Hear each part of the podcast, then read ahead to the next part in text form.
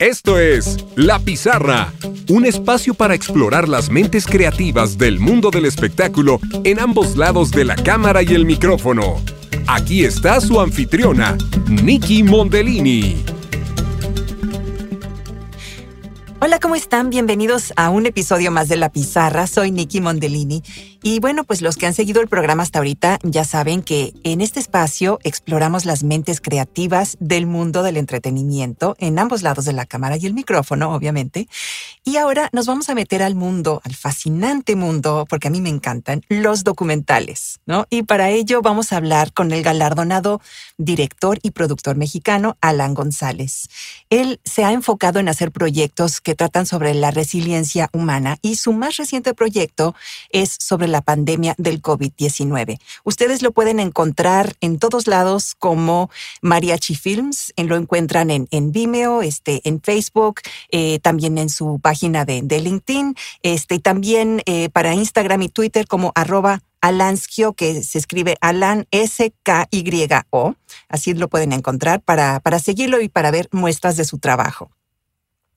La carrera de Alan González incluye largometrajes, periodismo y publicidad con especial enfoque en proyectos de resiliencia humana mediante el uso de tecnologías inmersivas. Y ahora en un momento nos va a explicar de qué se trata eso. Alan tiene 24 años de experiencia produciendo contenido sobre la humanidad para cadenas de televisión internacionales, gobiernos, ONG globales, corporaciones y una amplia gama de agencias de relaciones públicas ha sido miembro del personal de la Televisión Nacional Canadiense, de NBC Universal, productor de coberturas internacionales para agencias como la AP, NHK, BRT, ORF, BBC, un chorro de iniciales aquí, ténganme paciencia, de la RAI, eh, RTL1DC y fundador de la Oficina Mexicana de Al Jazeera English. En 2004, Alan fundó la agencia Mariachi Films para exportar la riqueza cultural de México al resto del mundo. Desde 2016 se ha centrado en el desarrollo de proyectos transmedia como vehículos de entretenimiento educativo y ha abierto nuevos caminos en la industria de la realidad virtual en las áreas de educación e innovación social, desarrollando proyectos que rompen barreras generacionales a través de la tecnología. En 2018 recibió diversos reconocimientos internacionales por su documental de cinematografía inmersiva titulada S-19 sobre las labores humanitarias y de rescate de la sociedad durante el terremoto del 2017 en la Ciudad de México. Actualmente dirige y produce la película, como ya les mencioné al principio, que trata sobre el proceso de resiliencia durante la pandemia del COVID-19. Este proyecto ya ha sido invitado a participar en varios festivales de cine internacionales. Alan, muchas gracias por unirte hoy a la pizarra. ¿Cómo estás? ¿Cómo te va en este día lluvioso? Por acá tenemos mucha lluvia en Houston, probablemente allá también. Sí, oye, pues muchas gracias, Nicky. Increíble introducción de... A veces pasa el tiempo y se olvida un poco lo que uno está haciendo. ¿Verdad? Y este, ya me siento un poco veterano al escuchar tantas iniciales de agencias con las que he tenido la oportunidad de trabajar. Y pues muy, muy complacido de estar contigo en este programa. Y acá estoy hoy en Cuernavaca, a media hora de la Ciudad de ah. México, y está muy nublado y muy lluvioso también. Sí, bueno, ya por, estamos grabando este programa, este, ya empezando el verano y pues ni modo, las lluvias ya son muy propias de esta temporada, ¿verdad? Afortunadamente. Sí. sí, sí, Alan, tengo muchas preguntas para ti porque, bueno, he de confesar que me encantan los documentales, eh, pero en especial he visto que los tuyos realmente son como, me gusta mucho ese ángulo que tú tienes eh, sobre la resiliencia humana. Yo creo que eso es algo muy importante porque la gente luego no se da cuenta de lo que es capaz hasta que llegan esas tragedias como los terremotos, como la pandemia, ¿no? Entonces, ¿cómo fue que tú empezaste por este camino de, la realización de documentales? Fíjate que yo, yo estaba pensando este, antes de, de esta entrevista este, sobre esta, esta pregunta tan puntual. Y yo primero debo confesar que empecé a trabajar muy, muy chiquito. yo empecé a trabajar en periodismo internacional a los 15 años. Entonces, ah, realmente, este, digamos que yo trunqué mi carrera, eh, mi educación formal y se volvió más práctica y, y, por las noches o los fines de semana es que estudiaba la parte académica. Entonces, Primero, para mí fue un gran descubrimiento el periodismo de televisión internacional y fue mi formación, fue mi escuela. De los 15 a los 23, 24, estuve muy enfocado en esa industria. Y ahí yo debo eh, responderte que creo que me enamoré más bien de la historia y de la tecnología. O sea, fue ese gran híbrido, este, más que en sí el género periodístico, eh, el que me, maravilló con esta capacidad de comprender bastante más cómo somos o cómo nos sentimos. Incluso me parece más importante a veces conocer nuestros sentimientos, este, comprendiendo, volteando a ver la historia. A veces ahí en la historia hay respuestas a comportamientos sociales inexplicables. Entonces creo que eso fue lo que en estos años de formación me fue este, llamando más la atención. Y yo recuerdo que desde que llegué a la industria, que mi, mi primera este, escuela fue con la CBC, con la televisión del gobierno canadiense, tenían una oficina en la Ciudad de México muy importante, que era una corresponsalía que hacía coberturas, este, sobre todo culturales y políticas. Recuerdo mi primer día en la oficina, eh, eh, cómo me maravilló ver botones y colores y este, aparatos, eh, todavía era analógico, entonces muchísimos cassettes ordenados, cómo llevas el inventario, muy parecido a la biblioteca.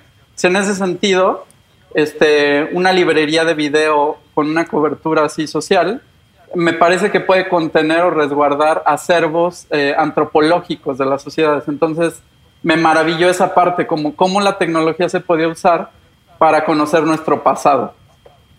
Claro, qué, qué bonito, ¿no? Realmente, pues sí, una, una biblioteca parlante, este, ¿no? Este, donde la gente puede totalmente maravillarse de, pues de, de, los hechos, como tú dices, no todo lo que ha sido parte de la historia de un pueblo y este de dónde venimos, cómo ha sido el desarrollo de, una civilización eh, y, y, bueno es realmente bellísimo eso, ¿no? Pero además tu gusto por la tecnología que, que, lo has empleado bastante bien, a mí me parece que estás como punta de lanza en ese sentido, ¿no?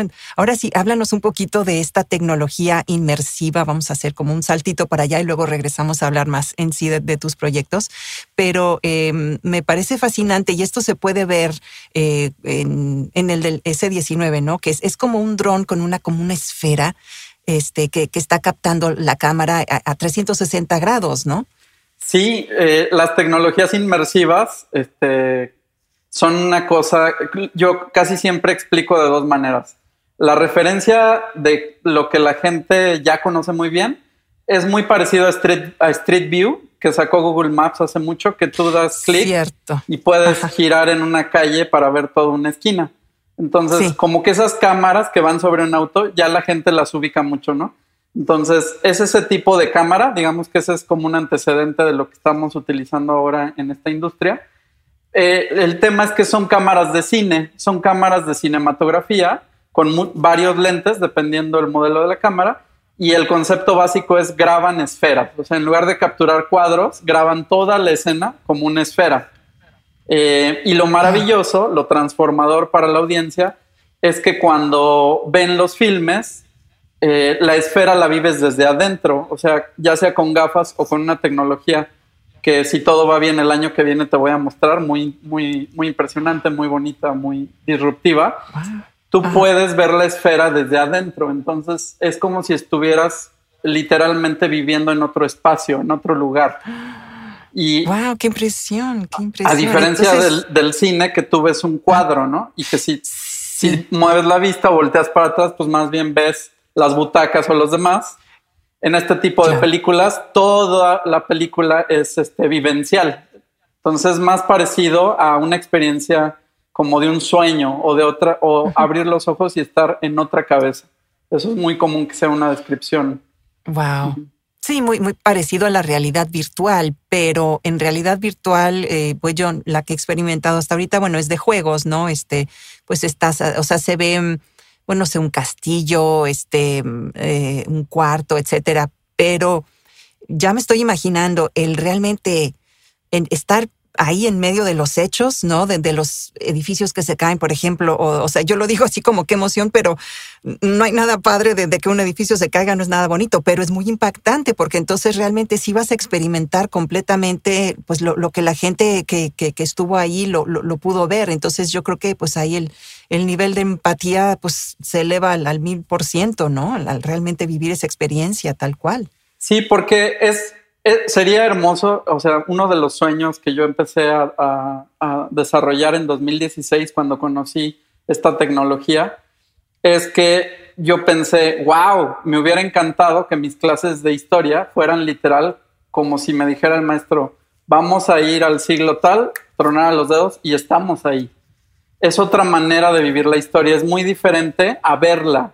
No importa la calidad, este, la puedes ver en 4K o en 8K o en fotografías de altísima calidad o resolución, pero no es lo mismo verla frente este, dentro de un dispositivo a estar dentro de la historia. Ese es un, un, gran diferenciador. Este, y yo ahí encontré una herramienta transformadora que justo combina esta parte que yo hablaba al principio de que me encanta este, la parte de conocer la historia de las sociedades con la altísima tecnología. Me parece que son una combinación que puede generar cambios generacionales, sin duda. Pues yo creo que sí, fíjate, porque el poder hacer eso es lo más cercano que tenemos a viajar al pasado y el, poder experimentar cosas, ¿no? Sobre todo para las generaciones que vienen, pues van a tener todo este beneficio que tú estás empezando a, crear y, y, pues, wow, ¿no? Eso es muy padre, claro no lo podemos hacer este, de una manera eh, tan certera, ¿no? Como hacia el futuro, digamos, pero, wow, ya, ya me estoy imaginando en todo el beneficio que las generaciones futuras van a tener eh, al experimentar esto y al conocer bien tal cual, eh, porque luego obviamente los relatos o el estar transmitiendo las historias, como que cada quien va teniendo su punto de vista, ¿no? Cada quien cuenta la historia como la vivió, pero ya con una tecnología así, el, cuento va a ser diferente, ¿no? Ya no va a ser nada más créele a una persona que lo escribió, sino que realmente, mira, vete acá y, estás acá y esto sucedió. Y además tú estás captando el punto de vista de diferentes personas, no nada más de una sola, ¿no? Sí, fíjate que ahí me gustaría añadir, pensé en una nota a algo que comentaste. Entonces voy a hacer tres notas editoriales. La primera, el documental S19, que habla sobre el sismo, lo primero o lo más obvio e incluso el reto más grande que tuvimos como crew era que no fuera un documental aterrador, porque es muy fuerte ver la fuerza de la naturaleza en una tecnología inmersiva, ver la capacidad que tiene de destruir cualquier construcción humana o incluso natural.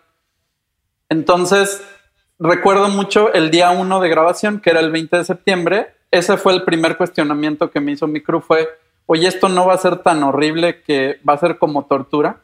Y yo les decía, ojo, el gran reto del proyecto es mostrar eh, el tema de la capacidad empática de la sociedad y el trabajo en equipo como escenario en el contexto del terremoto. Entonces, fue un gran ejercicio de producción cinematográfico y editorial eh, tener que escoger los emplazamientos, que aquí entro en la segunda nota editorial. En el VR, como bien mencionas, ves todo, no hay un, no hay un este, corte editorial en donde encuadras, sino que ves absolutamente todo. Entonces, el gran esfuerzo que tienes que hacer es poner al espectador, que es primera persona, poner la escena donde quieres que el que lo va a vivir experimente esta historia. Entonces, por ejemplo, en nuestro caso, fue un gran reto no mostrar eh, cosas muy gráficas, que había demasiado, no mostrar destrucción excesiva, eh, no mostrar la parte fea de la historia, sino al contrario, mostrar, a pesar de, de la tragedia, toda la coordinación civil que se detonó, la asistencia internacional, la parte en la que los jóvenes salieron a rescatar a las personas mayores, que siempre son los más fuertes, son los que tienen el físico para... Entonces, en ese sentido, este, casi todos los medios, yo trabajé en medios muchos años, este, pues lo que hacemos es encuadrar una parte de la historia. Haces un close-up a las piedras rotas y es relativamente relativamente más sencillo, porque tú puedes utilizar la óptica para mostrar algo que tú quieres, tan amarillista, tan no amarillista como tú decidas. Pero en VR es al contrario, es si quieres mostrar algo tienes que entrar hasta el centro de la escena y colocar la cámara a no más de tres metros de distancia. Lo ideal es un metro y medio, tres metros. Ese es tu primer plano. Entonces, es un ejercicio bien bonito porque en realidad desde que tú filmas, tú estás poniéndote en el lugar empático de la audiencia. Eso es muy diferente a cómo se filma en un formato tradicional. Claro, claro, por supuesto, es totalmente el punto de, vista que tú quieres eh, dar y en, y en este caso, definitivamente mostrar de lo que somos capaces, ¿no? Cuando, cuando la gente realmente quiere ayudar, sales de ti mismo y este, de repente te vas a lo más básico, a lo más primordial del instinto, ¿no? Es el instinto de supervivencia y, y, estás tú bien, ok, ¿a quién puedo ayudar, no? ¿A quién puedo rescatar? Este, e, esos se quedaron sin casa, sin comida, vamos a ayudarlos, ¿no? Este, y yo recuerdo esto muy bien, yo viví el, el, temblor del 85 en, en México, eh, eh, entonces eh, yo me pude dar muy bien cuenta ahí de, cómo pasaba eso, ¿no? Y íbamos, este, quien sea, como fuera, a, donde podías, ibas, ayudabas, este, ayudabas a separar medicinas, ¿no? Llevabas comida, etcétera. Entonces, em, y sí, el, el, que tú lo muestres de, de, de esa manera, realmente yo creo que es tiene muchísimo más poder a, que sea algo amarillista, ¿no? Porque yo siento que un punto de vista amarillista nada más se queda cortito porque no estás explicando bien qué es lo que está provocando eso en la gente, ¿no? No sé cómo pienses tú. Sí, y eso me lleva a mi tercer nota editorial que ya se me andaba olvidando. Cuando decías que esto era una posibilidad de capturar una realidad para las generaciones futuras, eso a mí me ha parecido este, interesantísimo de la realidad virtual, porque como ya hablamos en todos estos primeros minutos, pues captura toda la escena. Y la verdad es que la historia transcurre y no solo nos transformamos nosotros y las leyendas y la tecnología, también se transforman los, los entornos ¿no? en sí mismos.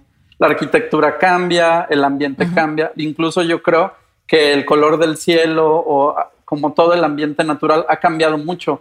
Entonces, algo muy interesante del VR es que captura toda la escena completa y ese es un testimonio sin ningún precedente tecnológico este, existente en el pasado.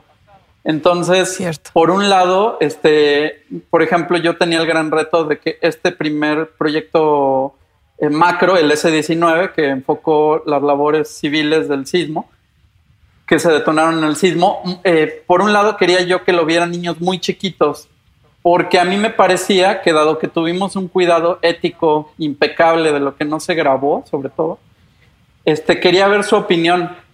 Y eso me lleva a mi tercer nota editorial. Sucedió algo bien interesante y algo muy profundo que yo siento que el VR en este momento nos haría mucho bien, eh, siempre y cuando sea utilizado con esta, dimensionando la capacidad que tiene esta tecnología, que me voy a, a ver si puedo sintetizar esta idea, pero la vida y la muerte, los mexicanos, este, es un cliché ya conocido que el Día de Muertos para nosotros es muy importante.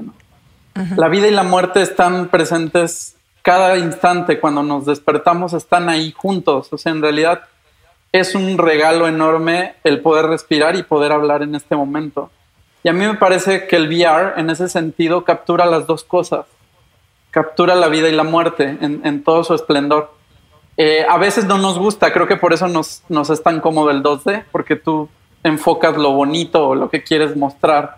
Pero en este caso muestra todo, lo hermoso, el caos, el crew, no sé, muestra un poco todo. Entonces yo quería ver qué opinaban los niños que se les ha menospreciado sobre su capacidad intelectual, este, qué opinaban de un documento tan fuerte, ¿no? Y algo muy bonito fue que ellos, eh, por un lado, cuando ven la película, en general lo que me comentan es que les da mucho gusto ver héroes de carne viva, o sea, que no son Avengers o no son mutantes o no. Y algo muy bonito que ellos no diferencian, porque son todavía pequeños, es que tienen un personaje favorito. Yo me di cuenta, después de muchas funciones, que todos los niños me decían que cuando iba a salir la secuela, la segunda parte del S19, yo les decía, ojalá no, Ojalá no haya otro terremoto. Por favor. Me decían, es que quiero ver al vikingo, al vikingo que está atrás. Y yo les decía, ¿cuál vikingo? Y ya me decían, el de la barba así puntiaguda que trae un hacha eh, de ratón. Entonces yo les decía, esa no es un hacha, es el sonidista. Ese es el sonidista, el que están viendo. y me decían, ese es nuestro personaje favorito, lo quiero ver más, me cayó muy bien, me gusta su look, parece un vikingo, los vikingos se nos hacen. Y entonces yo pensaba, qué curioso que la imaginación de ellos eh, y su capacidad de absorber todo, sin tantos prejuicios como lo, ya los adultos tenemos como muy encasillada la información que queremos, este, consumen todo, el hecho histórico, lo que están diciendo, e inclusive se fijaron mucho en el crew. Y el personaje que más les llama la atención, en este caso, es el vikingo, que es el, nuestro sonidista, eh, Román Nava. Y a mí me gustó mucho esa visión que ellos tuvieron del VR, que si bien no miden la magnitud de lo que representa el sismo, este, algo, o sea, en términos del riesgo de morir, ¿no? Que eso es algo que nos preocupa mucho a los adultos algo muy bonito es que yo les, al final de la exhibición, monté una serie de talleres de artes plásticas para que ellos nos coachearan a los adultos sobre qué deberíamos hacer para estar más listos para futuro sismo. Y sus conclusiones eh, me parecieron orgánicamente lógicas, sencillas y hiper pragmáticas. Y lo que más comentaron es, pues si en la Ciudad de México tiembla, pues no hay que construir más que un piso. Así no se te cae más que un piso. Si construyes dos, se te caerán dos. Si construyes tres, así y viceversa. Y yo decía, en realidad es muy lógico. Cualquier arquitecto lo sabe también. Entonces, esa parte de la retroalimentación eh, transformadora a través de ver un documento, me gustó mucho darles la palabra y que ellos fueran los que nos dijeran a los adultos qué hacer.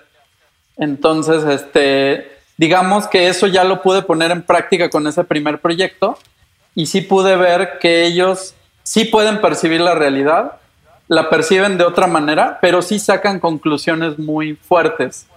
Y ya sé que parece muy obvio muy simple lo de pues no construyan más de un piso, pero de verdad que no dejé de preguntármelo los meses que lo platiqué con ellos en los talleres. Y bueno, en la Ciudad de México es muy bien sabido por los adultos, por las autoridades, que hay una serie de lineamientos y protocolos que no se pueden romper si quieres construir en vertical. Y es, es este, no me da pena decir que cuando pasó esto nos enteramos de muchos casos de, de corrupción. Que no se, Entonces, sí, que no se había respetado nada de eso. Y supongo que en el 85 fue un poco parecido de otra manera. Digo, ya del 85 quedó un aviso y la tecnología avanzó y también las medidas. Pero aún así, en 2017, la naturaleza nos volvió a mostrar que tenemos que poner mucha atención en el entorno. y, y, eso que decían los niños tan sencillo, para concluir esta idea, se conecta con la frase suprema de la película. La película S19 yo la coescribí y la narra el doctor Lorenzo Meyer, que es un historiador muy importante del país, de México, uno de los académicos de más alto grado eh, de preparación. Entonces para mí fue muy, fue un gran reto y fue un honor construir con él el guion con algo tan nuevo de tecnología. O sea, incluso él nunca había visto VR, entonces fue todo un proceso. Ahí es donde hablo de lo transgeneracional. Y él dijo la frase que se volvió el eslogan de la película para mí y el mensaje, que en realidad los niños lo dicen de manera más simple. Lorenzo Meyer dijo, los desastres no son naturales, son socialmente construidos. Y sí, porque la naturaleza siempre está en constante cambio, pero los desastres son cuando el humano en general trata de modificar un entorno y luego vienen estas consecuencias. Exacto, así es, así es, porque bueno, pues queremos hacer este la nuestro entorno a nuestra conveniencia y, pues muchas veces encontramos maneras de ahora sí que sobrepasar este, ¿no? El, el río, el cauce de un río, por ejemplo, no, ah, pues este, pues construimos acá este, estos puentes o estas casas, pues sí estarán cerca del río, pero bueno, las vamos a poner en unos zancos, ¿no? Este, elevarlas, etcétera, ¿no? Pues sí, pero ahí tienes la fuerza del agua, con las inundaciones te derriban esas, esas torres y las casas van al piso y etcétera, ¿no? Entonces, sí, constantemente, es muy cierto eso, ¿no? Constantemente estamos, este, pues retando a la naturaleza y pues luego lo pagamos caro. Y ahí con la agenda ambiental que se nos viene es algo muy importante, que digo, ya se viene hablando hace décadas, pero ahorita es algo urgente este, hacernos conscientes, al menos de la posibilidad, o sea, no, no entrar en pánico, porque también el humano, este, pues hemos construido todas estas edificaciones, inclusive me imagino que hace miles de años imaginar esta conversación digital e, era impensable Claro, este, Y todo esto es un derroche de recursos naturales. Este, es maravilloso. Nada más lo que busco hacer con estos proyectos es agradezcamos todo esto, agradezcamos cada momento, cada herramienta que tenemos, pero seamos conscientes de que eso tiene un costo y de que no nos hace todopoderosos. Que eso es algo muy importante que sucede eh, cuando hablabas al principio de la resiliencia curiosamente se nos ha vuelto a los humanos más difícil este, o más retadora la resiliencia por esta idea de que creemos que controlamos todo, pero en realidad somos un invitado del planeta. Exacto. Así es, hay que respetarla. Si tienes un podcast o estás pensando en comenzar uno, te recomiendo una plataforma que me ha funcionado de maravilla para grabar entrevistas. Se llama Squadcast sobre todo porque tiene calidad de sonido Dolby. Y con eso tienes muchas ventajas al procesar audio, como el nivelar dinámicamente la calidad y claridad del sonido, una experiencia inmersiva de sonido que se mueve alrededor tuyo. Tiene claridad de sonido con la cancelación del eco y ruido ambiental y un ancho de banda optimizado para mantenerte conectado con tus invitados aún en lugares donde haya fallas de conexión. Puedes grabar tanto en audio como en video y se pueden incluir hasta nueve invitados en la misma sesión. También tienes la capacidad de grabar hasta 10 horas de audio mensuales o más dependiendo del plan que elijas. Otra ventaja es que si se te olvida presionar el botón de grabar, tus audios se generan automáticamente en backup ahí mismo en la plataforma. Además, el soporte técnico está para ayudarte con cualquier duda o problema que surja y me consta que te responden el mismo día puedes usar el link squadcast.fm, diagonal, signo de interrogación, REF, signo de igual, la pizarra. Este enlace lo encuentras en las notas del programa. Pruébalo gratis por 7 días y luego ya decides el nivel de membresía que más se acomode a tus necesidades. Es bastante accesible y la puedes pagar mensualmente o anualmente con un descuento. Otra enorme ventaja es que puedes descargar el audio mezclado o los archivos separados para editarlos y mezclarlos por tu cuenta. Entérate de todo lo que puedes hacer con Squadcast y empieza a probar los 7 días gratis en squadcast.fm, diagonal signo de interrogación, REF, signo de igual, la pizarra.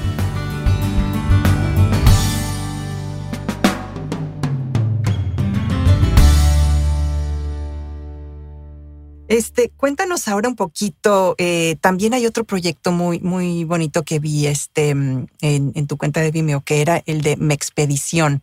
Me pareció súper interesante. Háblanos un poquito de ese proyecto. Mexpedición, wow. Este, encontraste ahí una pieza increíble. Fíjate que Mexpedición yo creo que es un, es como el primer gran proyecto que no es creación nuestra de Mariachi Films, e-, era de un colega este, que nos invitó, se llama Feike de Jong, que él sale en el video. Feike es un este, urbanista ah, holandés que reside en la Ciudad de México desde hace mucho. Y recuerdo muy bien la primera vez que él me platicó el proyecto, fue muy sencillo y a la vez eh, me voló la cabeza y se me hizo un reto súper interesante. Él lo que me dijo es, quiero recorrer a pie sin ayuda y sin dinero, solo nos puede alimentar la comunidad. Quiero recorrer toda la frontera que divide la Ciudad de México, que es una megalópolis de las más grandes del mundo, la divide del Estado de México. Y el, y el chiste, la regla es caminar así, dibujar exactamente la orilla geográfica, darle toda la vuelta Él calculó que se podía hacer en 45 días continuos, de 8 horas diarias. Eh, y el reto era no llevar presupuesto, o sea, que te dé de comer la gente. Eh, y nos invitó a mí, a un eh, diseñador sonoro, a un músico, para que captara los ambientes y la, sonoridad de estas fronteras. Invitó a un fotógrafo e, e invitó a un urbanista de seguridad, alguien que ve temas de seguridad. Entonces era un equipo multidisciplinario cuya misión era recorrer la ciudad en 45 días autónomamente. Solo podíamos ver gente externa para que nos diera baterías y tarjetas, pero nada de ni hospedaje, ni transporte, ni alimentación. Entonces yo le dije, bueno, primero es, es un proyecto interesantísimo e igual es muy antropológico. Los que conozcan o no la Ciudad de México, quiero decir que como que la Ciudad de México en este país es está la Ciudad de México y está el resto del país. Son como dos contrastes enormes. La Ciudad de México concentra todo el poder político y económico en su mayoría, este, y todo lo, lo negativo y complejo de la migración nacional y latinoamericana, no solo nacional. Entonces, gran parte de la migración de los centro y sudamericanos, sobre todo de, de nivel socioeconómico bajo, que sueñan con ir a, Estados Unidos, que el sueño inicia como tratando de ir a Estados Unidos, muchos terminan estacionados justo en esa orillita, o sea, en esa orilla se acaban quedando a vivir muchos migrantes y también migrantes de los estados de México. Entonces, realmente esa frontera es este surreal, contiene una diversidad mexicana y latinoamericana impresionante este, es muy insegura en algunas partes, eh, puede llegar a ser muy insegura. Y parte de la teoría que Feike quería probar con ese proyecto era que era insegura cuando llegas como un extraño, como alguien que o va de paso o llega a invadir, así como en épocas de las cavernas. Pero que cuando tú llegas, a pesar de ser alguien ajeno a la comunidad y pides ayuda, o pides comida, o pides este, ubicación o, simplemente convencer. Él, él, quería probar que la gente, incluso la más marginada, puede ser muy amable y muy atenta. Eh, era parte del objetivo del proyecto. Entonces, yo recuerdo haber estado muy preocupado. En aquel momento, eh, mi familia y mi pareja me dijeron, no, estás loco, te van a matar en tres días, te vas a ir a meter a los barrios más bravos del, país, probablemente donde está este, y yo les decía, bueno, hay que probar. O sea, mm. sí me suena lo que me dice Feike, que era el, director del proyecto. Me, intuitivamente me suena lógico lo que me dice, pero no lo sé hasta que no lo haga.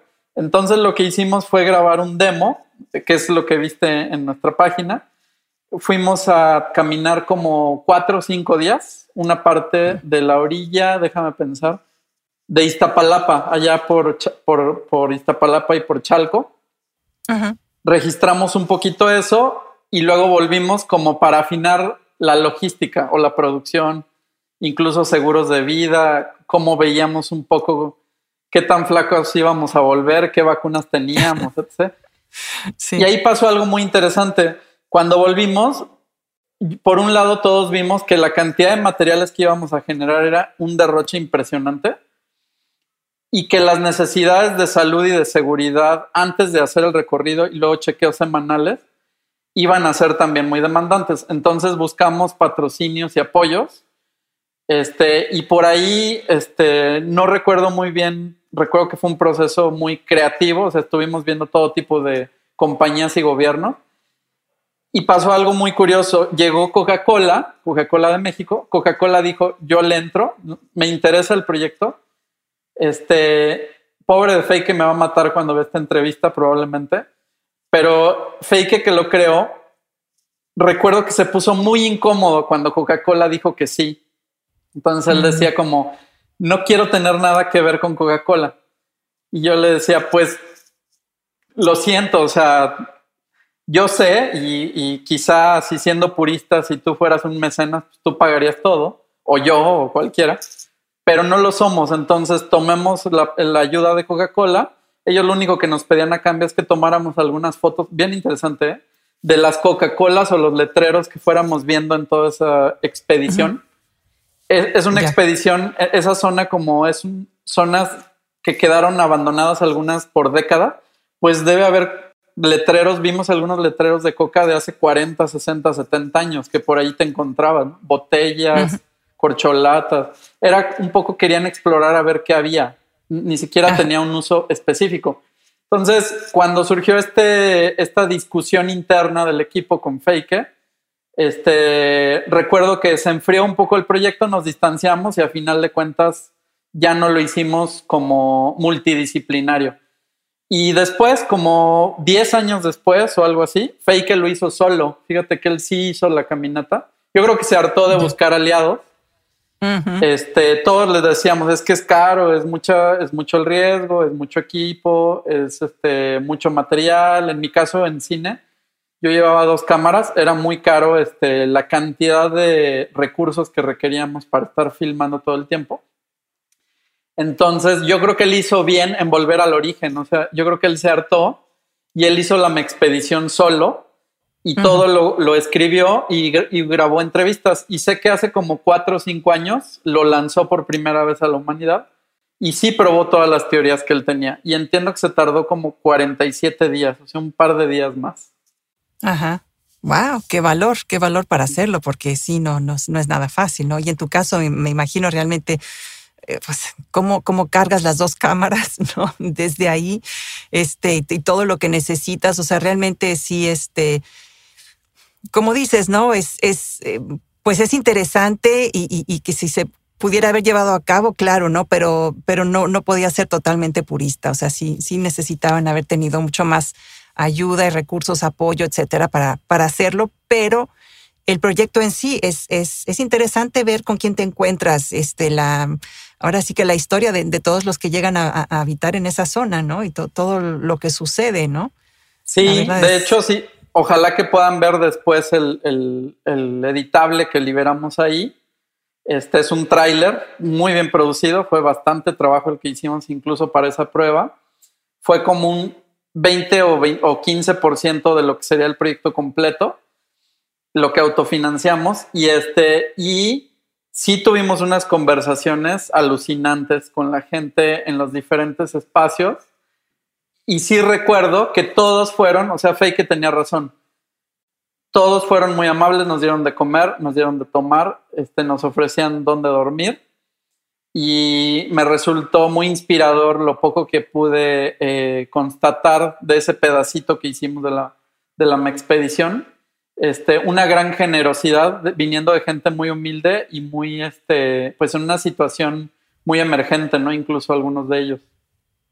Claro, así es. Sí, es, es, es, muy bonito ver de repente, ¿no? Lo que la gente es capaz de hacer, de ofrecerte cosas cuando ellos mismos no, no, no tienen mucho, es donde ves realmente la calidad humana, eh, cómo sale a flote, ¿no? Es una belleza. Y cuéntame un poquito ahora también, este, esto de la, regresando a, lo del S19, ¿no? Y, y, ahora lo de lo de la lo del C19. Bueno, lo del lo del sismo eh, fue, fue una una instalación, fue algo que la gente podía ir, obviamente meterse, ver y experimentarlo así, o sea, sigue esto vivo, o sea, la gente puede todavía verlo o nada más lo pueden ver este tipo formato cine. Fíjate que ese es el, el gran siguiente reto que se nos presentó cuando montamos el S19. Este, quiero, quiero decir que yo siempre que hablamos de este tema le doy su crédito a mi colega y bueno, yo lo admiro muchísimo, Alejandro González Iñárritu, un cineasta mexicano muy reconocido a nivel mundial, ya con muchos Óscares. Él, él, es un antecesor de la realidad virtual con una expo que él tiene que se llama Carne y Arena él, lo, él lo produjo con tecnología de la otra que hablabas, que es todo digital. O sea, eso no es filmado, es todo digitalizado. Entonces la experiencia es muy diferente porque cuando ves el ambiente y estás en primera persona, son ambientes digitales. Este, sin embargo, yo vi carne y arena antes del sismo. Entonces, cuando yo fui a ver carne y arena aquí en México, este, dije, wow, Iñárritu acaba de inventar cómo se muestra el VR. O sea, esta es la manera correcta. no es nada más que te pongas las gafas, es toda una instalación de arte, es, es toda una convención y es un híbrido entre ir a un museo y a una sala de cine, son las dos cosas. Entonces, cuando yo vi Carne y Arena, primero él realmente como que en mi cabeza hizo clic este, cómo podríamos utilizar esta tecnología en el futuro.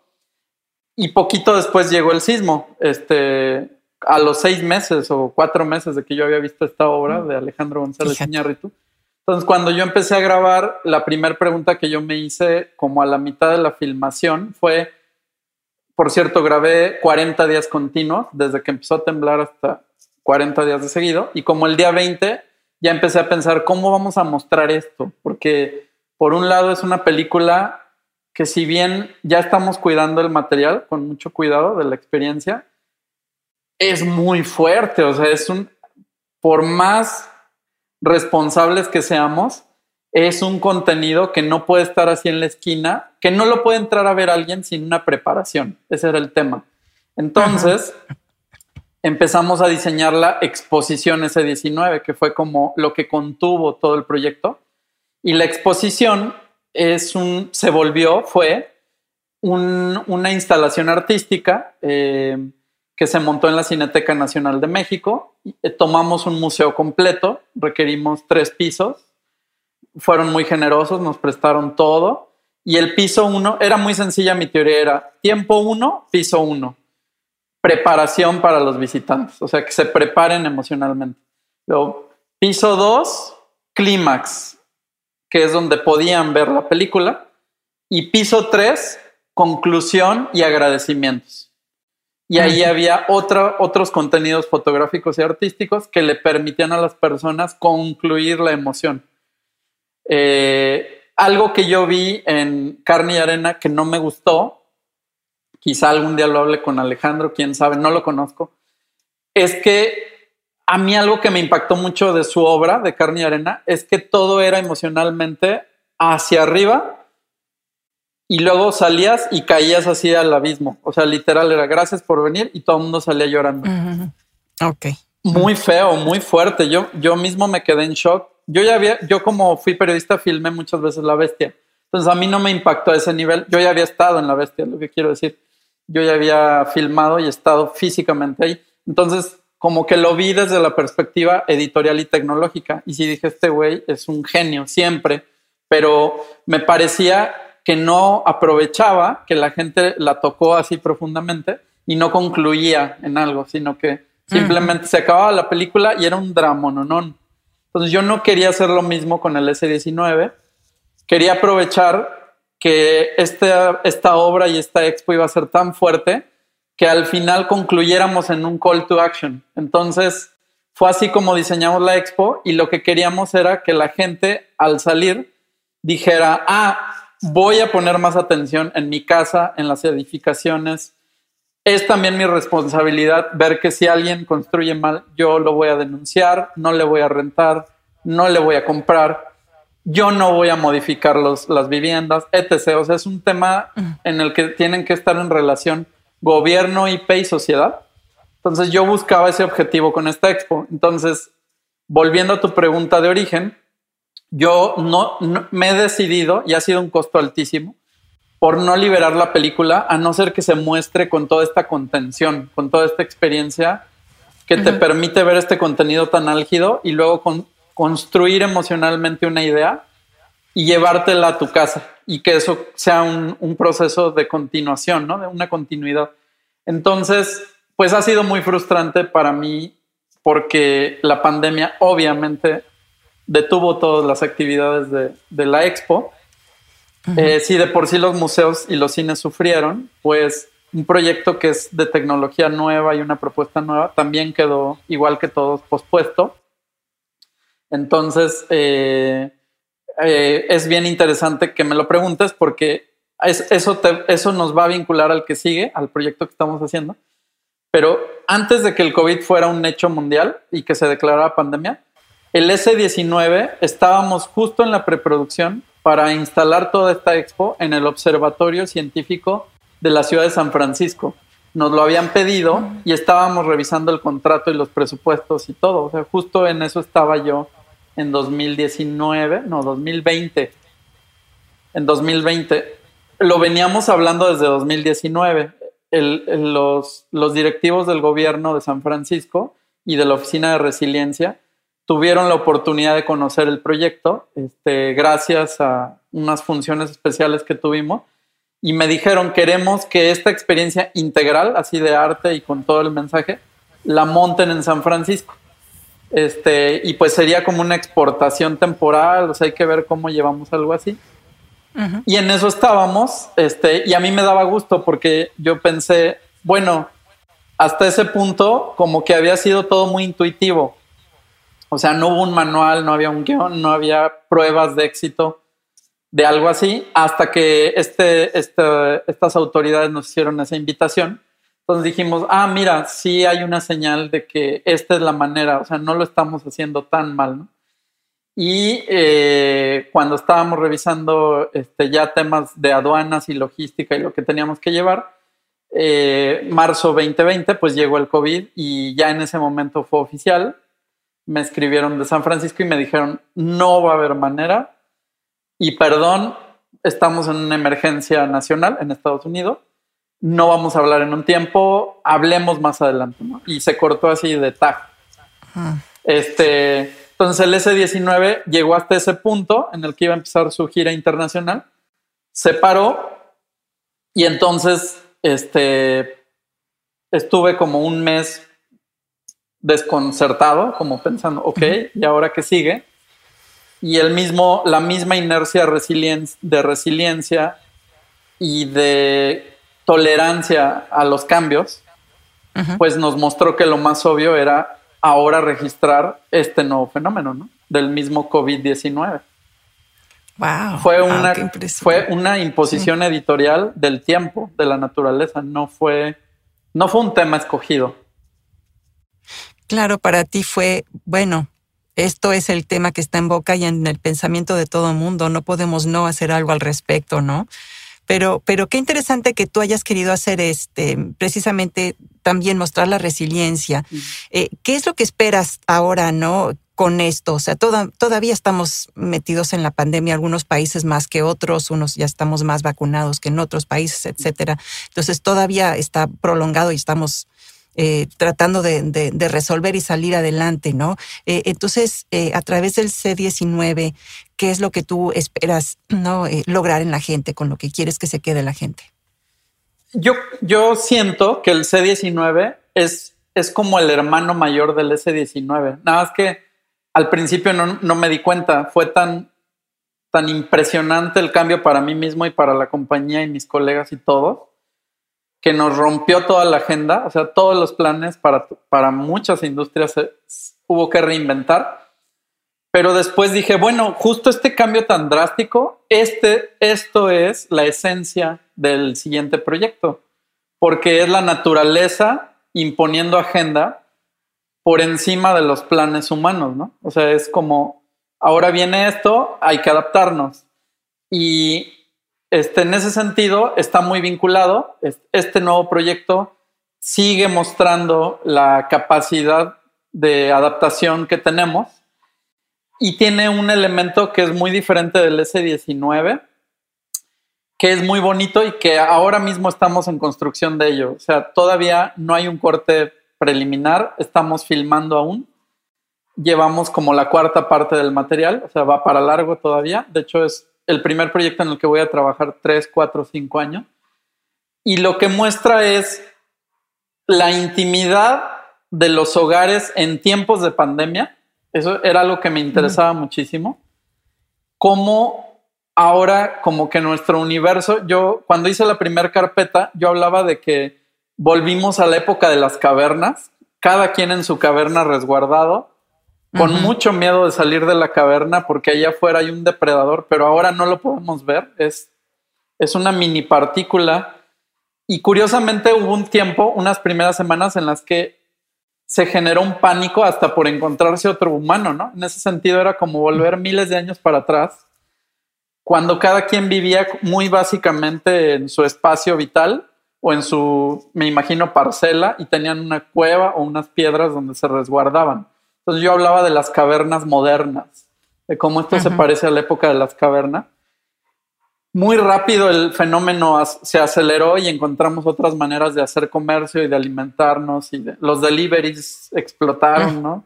Este, el streaming se volvió el rey ahora de los negocios, todo lo digital, todo este tema. Pero yo sigo valorando mucho mi tesis original de qué bueno que nos obligó a quedarnos en nuestras cavernas, porque es un poco terapéutico, aunque también ha detonado cosas muy feas, que ya hablaremos de eso. Eh, es muy terapéutico que nos obligue a estar en contacto con nosotros mismos y con encontrar o escuchar un poco más lo que es importante para nosotros, lo que trasciende la materia. Y creo que ese se había vuelto como un lujo de cierta clase media o a veces clase media alta, que nos podemos dar la oportunidad o que hicimos muchos sacrificios para trabajar en industrias en las que a veces nos es necesario trabajar desde la reflexión, desde la emoción, en mi caso desde la historia, que no es fácil, o sea, son temas bien fuertes, es, es muy es muy desgastante para el humano la creatividad y no se diga la reflexión sobre la historia misma, la propia y la de nuestra sociedad o nuestras familias. Y creo que, que lo que pasó con este fenómeno es que no hubo opción. O sea, todo mundo se tuvo que poner a revisar sus fotos, a ver cómo iban a vivir en su casa sin salir tanto, a ver cómo se volvían más lúdicos, a buscar entretenimiento de otra manera, etc. Y siento que muy al principio, yo, nosotros hicimos ese switch de hay que ponernos a grabar esto porque es muy valioso y logramos capturar muy al principio dos elementos que ahorita poco a poco, no diría yo que ya desaparecieron, pero están cambiando muy rápido. Y fue este caos temporal de la casa que se volvió oficina, lugar de juego y, y a la vez cocina y me imagino familias muy numerosas, pues también es muy caótico, ¿no? Trastes, poco espacio, logramos captar eso, logramos captar qué estaba sintiendo la gente, que eso a mí me ocupa más. Yo muy al principio dije, a veces lo más importante o lo más difícil es saber qué es lo que sientes, no lo que piensas. Es mucho más complejo entender tus emociones. Entonces nos dimos a la tarea de escuchar y de dialogar con varias personas sobre lo que estaban sintiendo.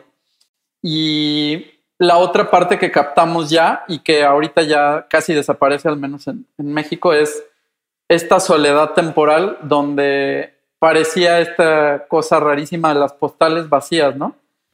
y luego la Ciudad de México, que es igual que otras grandes, es un monstruo así incomprensible y lógico, sin ningún auto, ni gente, ni nada. Este, tenía unos sonidos que eso, entre la imagen y el sonido, era impresionante que el zócalo de la Ciudad de México, que si tú vas cualquier día, ves transitar creo que cuatro millones de personas al día, es más o menos un buen promedio. no ver un alma y escuchar gaviotas, que me dijo el sonidista, esto es irreal. No puede ser que escucho como un ambiente marino de aves. Nunca me lo hubiera en imaginado. El zócalo, nunca, no, no, no, nunca. Y entonces esta película está intentando ser una cápsula del tiempo, por un lado, o sea, sí retratar tal cual lo que pasó, para que si algún día se acaba el COVID, probablemente vamos a inventar otras 200 vacunas y el problema va a ser otro, para que cuando estén más grandes los niños, que van a ser adultos y van a tener nietos, y les digan, fíjate que en tal año pasó esto, puedan vivir la historia. O niño, cuida más esto, que no sé qué va a pasar en el futuro. Es, de hecho, es apasionante tratar de imaginar ni idea. Pero lo que sea que suceda, una de las tesis era mostrarle a los niños del futuro que esto sucedió, que lo vivan, que vean cómo sucedió y que es cierto que somos unos invitados del planeta, o sea que la agenda la trae la vida, no nosotros. Entonces ahí es donde digo que se vincula mucho con el S19, Sí. Porque al final es, la naturaleza la que pone la, situación y es el humano como tratando de adaptar sus necesidades y su sistema, ¿no? Un poco a eso. Y de la parte artística, para mí ha sido muy bonito que a diferencia del S-19, que era una situación de emergencia horrible, o sea, todo era vida o muerte, cuando se caen los edificios, tienes una semana para ver quién sobrevive y quién no, a quién sacas de los escombros. Y eso genera un estrés muy particular y también es muy, es muy contundente visualmente, o sea, ver las cosas caídas, ¿no? Y en este caso, como el COVID es algo que está en el ambiente, es, es microscópico, no es, yo le llamo mi hermano el bicho, así le he ido llamando, nuestro hermanito que ahí anda, pues es más intangible, entonces es más profundo cómo la gente piensa en las entrevistas sobre lo que le dirían, lo que opinan, lo que sienten, etc. Porque no es, es como un, es difícil expresarle la frustración a algo que no ves. Creo que ese es el tema de fondo. Y en ese sentido, creo que hasta nos humaniza un poco más. O sea, nos regresa al centro de cuando el humano era, no era un depredador, sino era una presa. Y se nos ha olvidado que eso existió y creo que en este momento estamos honrando más nuestro origen de cuando fuimos Homo sapiens y dejamos de ser changos y valorábamos seguramente muchísimo. Yo me imagino las primeras sociedades, si no mal recuerdo, lo primero que, se logró controlar en, la producción grande era el arroz. Yo creo que cuando llegaba el arroz todo el mundo decía, wow, está listo el arroz, maravilloso, qué rico. Este. Y ahora es como, ah, pues pido por, pido por esta aplicación una pizza y un arroz y un agua. en ese sentido, cualquier cosa. Emocionalmente es muy desmedido. Entonces, siento que este fenómeno nos acercó más a esa humanidad que, que solíamos ser. Y claro, yo también sufro muchas cosas. De hecho, el trabajo nos golpeó muchísimo. No pudimos filmar ocho meses o algo así. Nada comercial, pues. El trabajo se cayó, las deudas están por los cielos pero debo estar muy agradecido de ver a mucha gente y a mí mismo que de otra manera no tendrían tanto tiempo para reflexionar. Entonces, por ejemplo, eso no tiene precio y es algo que estaba pensando ahorita, que nadie le está poniendo un precio a ese valor que tiene tener tiempo para estar contigo. Eso también vale.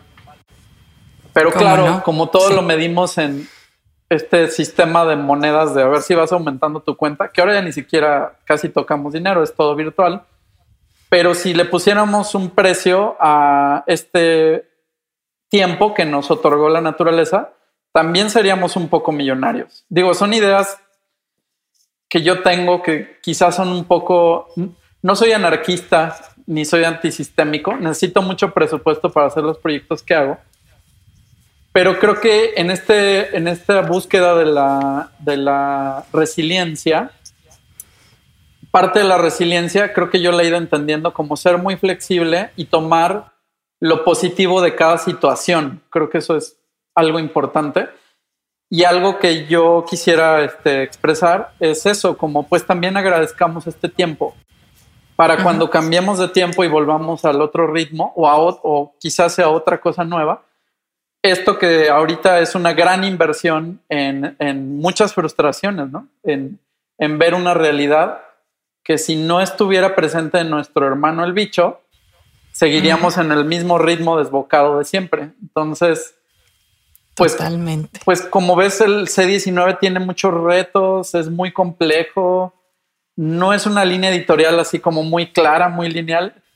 Eh, mi principal consultor y uno de los productores de la compañía, un gran escritor y filósofo de Closet, José Fernández, me dijo cuando empecé a filmar, haz el guion para que el proyecto ande y presupuéstalo y todo, pero no te claves porque el COVID es tan fuerte que cada semana tu guion se va a ver superado. O sea, no va a haber un guion que le gane a esta cosa.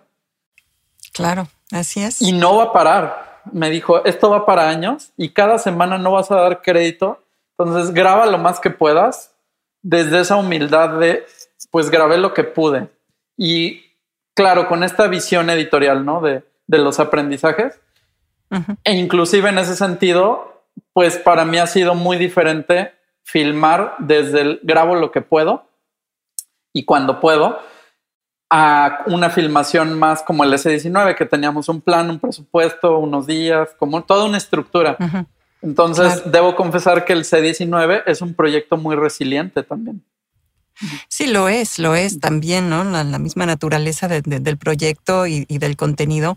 Pero entonces, ¿cuál es tu plan? O sea, tú este, vas a seguir hasta que, eh, no sé, ya, ya se empiecen a hacer más vacunas? O sea, ¿cuál, es tu, o sea, es que tan, tantas cosas inciertas, ¿no? Con este virus y con lo que está sucediendo y con lo que provoca en la gente, pero este, mm, ¿tienes un plan de, seguir el resto del año, otros dos años más, o ya para, para tener un, un cierre, este, eh, lo vas a hacer, ¿no? Y harás un C19 2, ¿no? C19 A, B, C y D, ¿no? ¿Cuál, ¿Cuál es tu idea? Fíjate que Primero decir que no había un plan al principio. Igual que el S-19 era una reacción por capturar con esta tecnología la realidad, que es incapturable de otra manera. Hay que estar ahí. Eh, eso fue lo primero y fue muy difícil y lo cumplimos. O sea, grabamos cuando empezó la pandemia. Luego hay que estructurar, entonces todo un proceso de muy bien, pues con esto y a ver por dónde va a ir, ¿no? Entonces, ahorita el plan está como mucho más estructurado, pero ya pasó un año, se fue rapidísimo. Este, justo ahorita nosotros, este proyecto está entrando a un estímulo del gobierno mexicano que se llama Eficina 189, que se abre en dos semanas, justamente. En dos semanas se ingresan los proyectos que mediante impuestos públicos se financian eh, nuestro proyecto ha tenido mucha visibilidad en gobierno y en sociedad debido a la inercia que ya tenía el previo. Entonces yo le veo que va a ir todo muy bien. Este, hemos seguido filmando poco a poco cuando podemos. Y ahorita para la carpeta, pues justo nos piden calendarios así hiper específicos. Entonces, nuestro plan es filmar, filmar, preproducir, filmar y terminar el C19 en 2022. Ah. Empezando el 2022, este, haríamos tres meses de preproducción, luego son dos meses de grabación intensivos y por último medio año de postproducción, que es muy poco para estos formatos, pero lo vamos a lograr. Y estaríamos estrenándolo a dos años de, la pandemia. A tres, ¿verdad? 2000. A tres. A tres, sí. En 2023. Sí. Qué rápido se va el tiempo. Se me, ahorita que dije tres, pensé, no manches, qué, qué impresión. Eh, y en, ese sería el plan, en 2023 estrenarlo. Eh, algo muy positivo que nos ha sucedido es que a raíz de que tuve esta, esta ruptura con San Francisco de llevar el S-19, eh, existía una necesidad de crear una plataforma propia o sea, un espacio nuevo donde íbamos a proyectar estas películas. San Francisco lo conoció, o sea, ellos ya conocían esta, esta idea y estaban interesados en que lleváramos la expo como estuvo aquí en México, montada en un espacio ya construido y que ahí exploráramos la posibilidad de hacer este nuevo cine. Es un nuevo tipo de cine. Era parte del plan, era como el capítulo 2. Y, algo que, me ha gustado mucho de este tiempo en el que hemos estado encerrados pensando es que ese proyecto, que es, un, es en realidad el que va a contener todas las películas que estamos haciendo y que haremos en el futuro, este, se llama Quantum Pavilion, pabellón cuántico.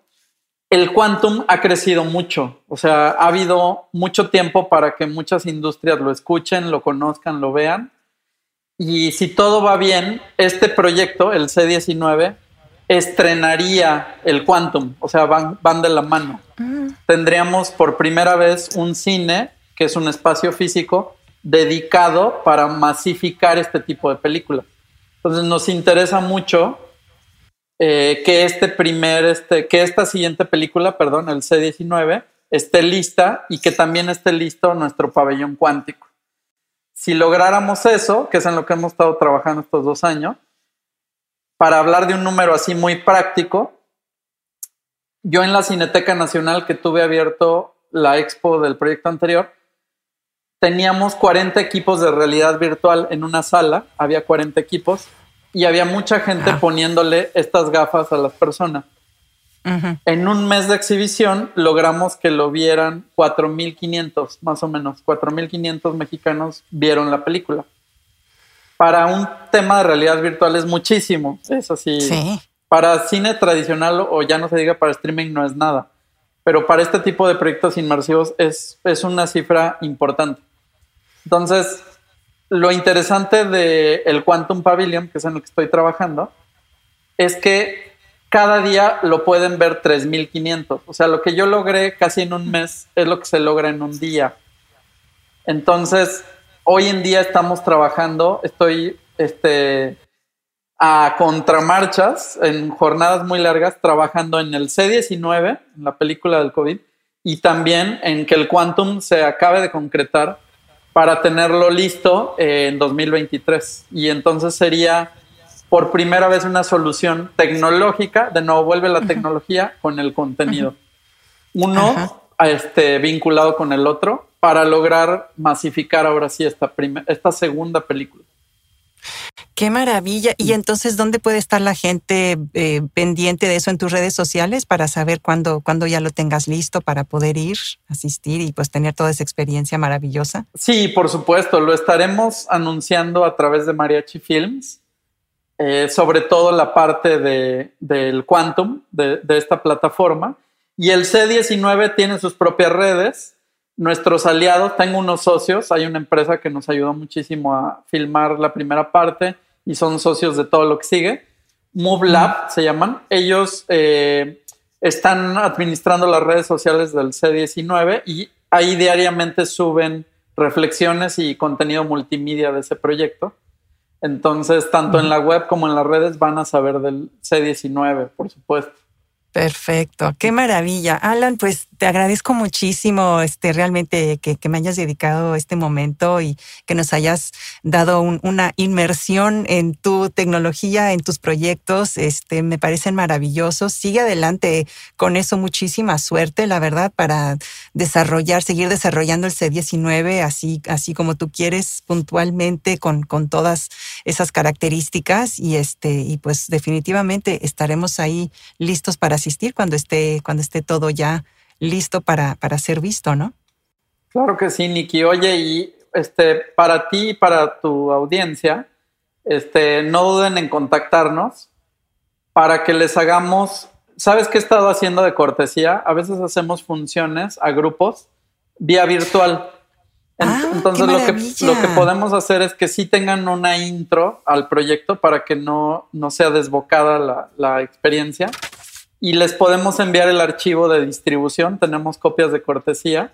Y si tienen gafas o les conseguimos acceso a unas gafas, pueden, Ajá. pueden vivir la experiencia del previo y que tengan como toda esta experiencia integral emocionalmente este, vía virtual. Digo, por supuesto, es muy eh, reducido, no tiene esta capacidad de miles de personas, Claro. pero ya lo hemos hecho y con muy buenos resultados. Entonces, a ver si más adelante contigo misma tenemos esta experiencia y lo dejo Sí. abierto también para, tu, para tus seguidores y la audiencia.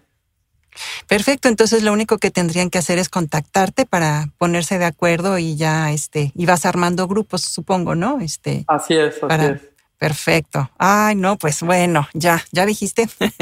Te tomaremos la palabra porque sí sería, sería maravilloso poder tener esa experiencia.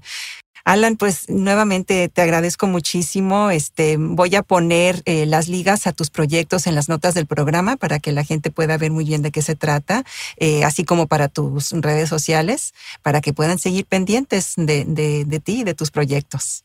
Muchas gracias, Nikki. Te agradezco un montón este espacio y, y tu energía y el espacio para reflexionar sobre estos proyectos.